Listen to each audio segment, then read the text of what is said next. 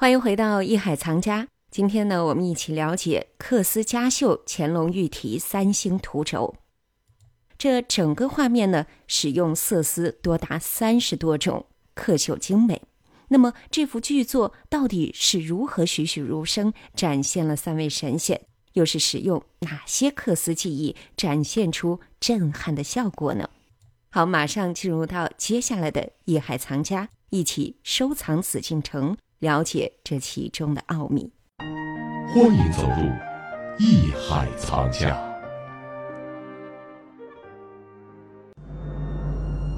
故宫博物院珍藏的缂丝佳绣乾隆御题三星图轴，图为彩刻佳绣，有福、禄、寿三星和苍松、鹤鹿等象征长寿的纹样。整幅画面使用色丝多达三十余种。构图饱满，刻绣精美，刻御笔行书、西线增陵及韵文三星图颂，乾隆壬寅清和月御笔，并刻乾隆御笔，古稀天子之宝，游日孜孜，三希堂经见玺，遗子孙等八喜。另外，这个缂丝和刺绣什么的有什么区别？我们在这个古玩城看见一个绣品，它到底我知道它是缂丝的还是刺绣的还是什么东西的？缂丝跟刺绣啊，过去那个补子都是什么？是刺绣还是缂丝？呃，补子真正的补子是什么？是得看你原材料是什么。嗯，原材料是杭州丝绸，嗯，您就得得杭绸来去补；是苏州的麻布，那就用苏州麻布去补。因为补的要求就是尽量跟它的原材料是一样的，了无痕迹嘛，对吧？嗯，也就是说，咱们把缂丝想的有点。枯燥啊，嗯，甚至会觉得这东西是不是就是我们一般人也接触不上，就不了解了。实则不然，因为在康雍乾的时候，缂丝作品是非常非常流行的，它的这种纺织的工艺实际上啊是可以学到的。关键最后最后呈现的效果是跟以前，你看咱们说刚才德亮说丝绸，那丝绸它是蚕丝，很细很密，它每一个纺织上都是有结构的，通经通纬，嗯，但是呢，它所需特长是什么？飘逸感。嗯，韧性，嗯，然后有很微妙的图案，但是缂丝就不行。如果缂丝你用一个很小的作品，它第一线小，嗯，不结实，制造工艺上它有些许问题，嗯，所以你看缂丝作品在皇宫，包括在外面市场，没有特别小的。哎，德亮，你知道吗？这缂丝啊，是正面和反面都是完全一样的，它的工艺非常繁复啊。我们也可以听一听宋缂丝技法的传人王浩然先生。给咱们说一段啊，对对对，咱们听一下，就他讲的一些技法。克斯最大的一个特别呢，它运用了一种织造上面特殊的一种技法，叫通经断纬，也叫通经回纬。那么一般我们看常见的一些织物呢，就是通经通纬的，像织锦啊，包括绸啊、绢呀，那唯独可能克斯是采用了这种通经断纬的这种织造方法。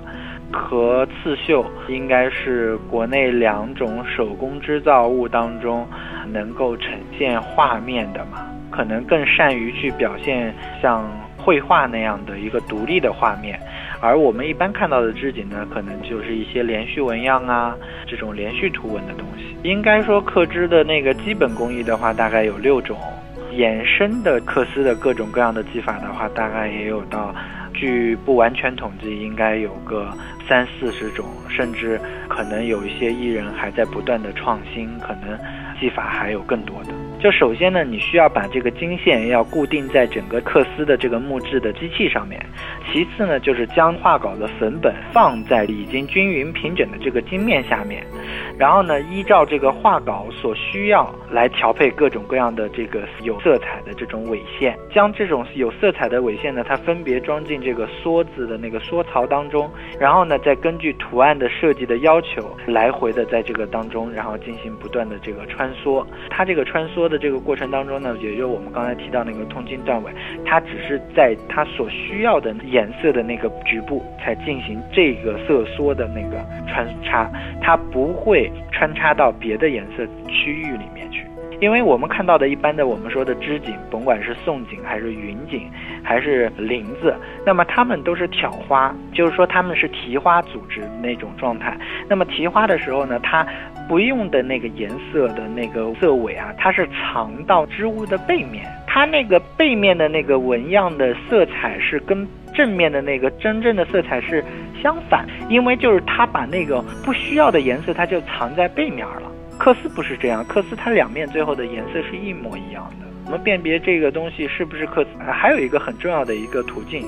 就是你把克斯举起来，对着阳光的时候，或者对着有光线的地方，你看它是，比如说它那个花瓣与花瓣之间，就是所有有轮廓的勾勒的地方，它是不是有一种像那种针扎过的那种小孔一样？因为它连接处的话，就是它两个不同的颜色，它是分开来织，它那个中间它不就有那种断裂的那个孔吗？所以它叫断尾。那么为什么叫克斯？其实这恰恰也说到了克斯原来的那个文人给它定名为克斯，因为最早《红楼梦》写那个克斯不也是写的是刀刻的刻嘛？它就是成空视之，也就是对着天空，你去看这幅丝绸，就如同被雕镂过一样。然后所以它就被称之为克丝，就是雕刻了的丝绸。今天虽然咱们现在聊克丝。但是我希望大家别把想法或者自己的感情啊、爱好啊，如果大家当然说有人我就专门做这种丝织品，那就没得说了。作为一般的文化的投资者，去感受文化的魅力的这样的听众朋友们，你们就要去了解一下缂丝它的基本的工艺，因为它有这样是正反双面绣。这个刻好多是雕刻的刻，咱们说缂丝现在是专有名词，嗯，但雕刻为什么说用这个刻呢？也是有道理。因为它的转折呀、构图啊，很多是比较硬朗的。虽然说这种技法我们似乎不太熟悉啊，也可能和我们的生活呢相差比较远，但是呢，我们说到今天的这样的一个作品，也是从。故宫里面可以让我们看到的缂丝嘉绣乾隆御题三星图轴，我觉得很多朋友对于这里面的三星福禄寿三星应该是非常熟悉。嗯，但是具体他们到底是从哪儿来的？为什么他们就是福禄寿三星呢？我觉得这个问题有关于传说的问题，德亮是非常在行的啊。有关这个 不是不是有关这个三星啊，大家都很熟悉。就是仨人儿中间呢这一老头儿啊，有的老头搁边上啊，大背头拄着一个手杖，手杖上拄放那个大头儿，嗯，然后旁边呢是俩官服打扮的人。最关键的区别就是一个拿如意，一个拿金元宝，嗯，咱们大家都知道，一看这老头就知道是寿星，因为他老头嘛。对，哎，拿如意的那个呢，哦，一琢磨那是福星，拿金元宝那个呢是禄，禄就是钱嘛。但实际上这三星怎么来的？这个其实呢，也是一个很久的、久远的这个社会过程当中啊，它不断这个神话叠加的这么一个结果。嗯，三星在历史故事里最全面的，其实写的比较人物形象丰满的还是《西游记》。嗯，就是《西游记》，他会说这个寿星怎么怎么样啊，怎么这个这个福星怎么怎么样。我们在小说的古小说里看，好像就是这点记载是最完整的。呃，其他的都并不完整，都是只言片语。对，因为呢，你看宫廷呢，虽然说到乾隆的时候啊，嗯，他是说福禄寿，而且做出了这么一个大作品，但确实呢，在历史上，包括在皇家的宫廷文化中啊，在这种所谓咱们说贵族文化中呢，确实呢，又没有真正意义上的，只是当他一个咱们说跟民间啊、跟地气儿所以结合起来了，我从俗了，但是在他们眼里头。他这个还是一种相对来说是俗。为什么后来乾隆，包括清朝的统治、明朝的统治都用所谓的藏传佛教啊？如果他信佛，他可能还会是取什么释迦牟尼啊、药师佛呀等等。因为福禄寿三星，只要说到福禄寿，说到这种东西是中国本土的文化，实际上它跟道家文化是紧密不可分的。这里是艺海藏家，这幅缂丝嘉绣乾隆御题三星图轴。原藏清乾清宫内，备受乾隆皇帝喜爱。刻御笔行书、西线增灵及韵文三星图颂，这备受皇家和民间大爱的三位神仙，他们和道教有什么关系呢？他们又是从何而来的呢？好，稍后回来一起了解。这里是艺海藏家，我是永峰，咱们待会儿见。您正在收听的是艺海藏家。本内容由喜马拉雅独家呈现。